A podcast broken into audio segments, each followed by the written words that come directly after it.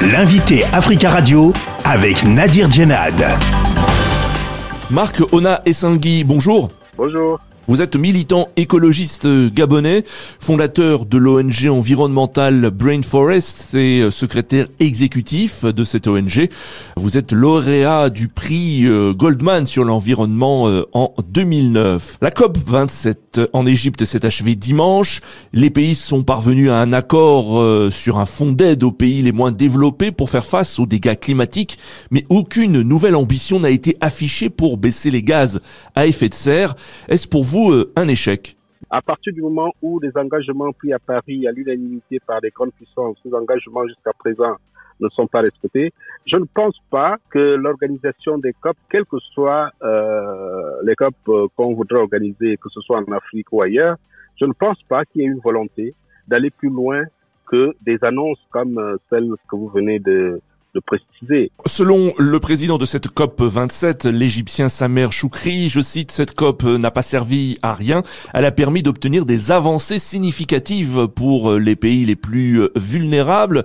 Euh, quelles sont, selon vous, ces avancées significatives? Il n'y a aucune avancée significative. Ce sont des éléments de langage pour euh, juste satisfaire ceux qui ont un certain nombre de fantasmes sur le climat. Pourquoi? Le fait d'annoncer la création d'un fonds peut être une avancée significative. Ça fait partie des annonces euh, auxquelles on nous a habitués à chaque COP. À Glasgow, par exemple, on a annoncé 100 euh, milliards de dollars par an, mais cet objectif n'est pas atteint. Et là, on, crée, on annonce la création d'un fonds alors qu'il n'y a rien dans ce fonds. Et puis, quels sont les détails en lien avec ce fonds? Euh, Combien chaque année des grandes puissances, des grands pollueurs vont injecter dans ce fonds. Est-ce que vous pensez que c'est un échec aussi pour les dirigeants africains qui ont tapé du poing sur la table euh, lors de cette COP 27 en disant que l'Afrique était trop impactée par les conséquences du réchauffement climatique sans être le, continent le plus pollueur? Les dirigeants africains ne font que du tapage. Quel est leur poids dans la, euh, la définition des solutions euh, euh sur les changements climatiques? Ils vont à ces réunions, les dirigeants africains, comme des mendiants, tendre la main. Au lieu d'aller avec des propositions concrètes, si on estime que les Africains sont les premières victimes de ce changement climatique, il faut d'abord que les Africains fassent un effort considérable pour dire, avant de demander euh, de tendre la main au niveau international, voilà à notre niveau les efforts que nous fournissons.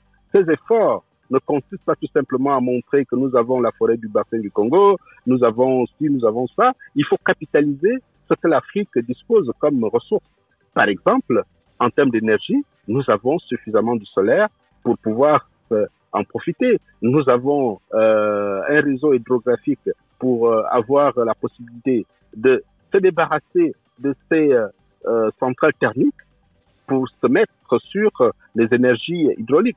Malheureusement, l'Afrique continue à tendre la main. Et quand ces ressources financières arrivent à entraîner les Africains, tout le monde sait le circuit que ces financements suivent.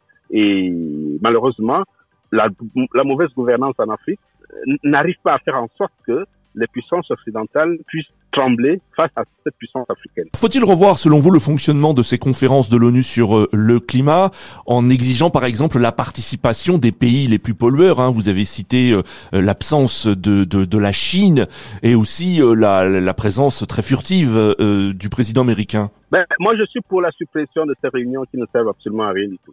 la solution que moi je propose, c'est d'identifier dans chaque région du monde les problématiques qui sont posées, de et puis euh, d'apporter des solutions comme une sorte de plan Marshall pour chaque zone impactée par le climat. Est-ce que pour vous, les dirigeants politiques ne sont pas à la hauteur et, ce n'est pas d'eux que viendra la, mobilisation euh, pour lutter contre le réchauffement climatique, mais de la société civile? Quelle est la place de la société civile dans leurs décisions? Le climat, c'est pour ça que je parle de, de business climatique. Le climat est devenu une affaire politique au lieu d'être euh, une affaire concrète qui se retrouve entre les mains des scientifiques, des décideurs, pour pouvoir euh, résoudre le problème. Parce que quand les scientifiques déterminent le niveau de danger que constituent les changements climatiques, ben, qu'est-ce qu'on nous renvoie? Ben, On nous renvoie aux politiques qui vont décider. Le président français Emmanuel Macron souhaite un sommet en 2023 à Paris pour un pacte financier avec les pays euh, euh vulnérables. Qu'en pensez-vous? Ça, ça, fait partie de ce que moi j'appelle euh, le business climatique. C'est-à-dire à quoi servent toutes ces réunions si finalement, depuis euh, plus de 20 ans, on n'arrive pas à des solutions beaucoup plus concrètes?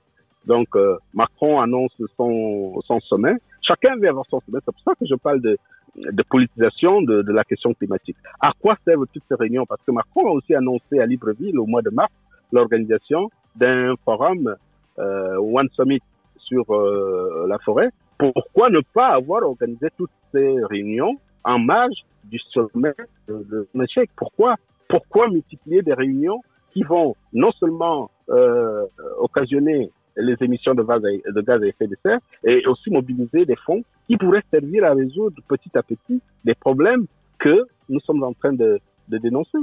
Alors, si on organise une réunion pour mobiliser des fonds, quels sont ceux qui sont engagés à mettre ces fonds et à quoi vont servir ces fonds? Est-ce que vous êtes pessimiste pour les années à venir?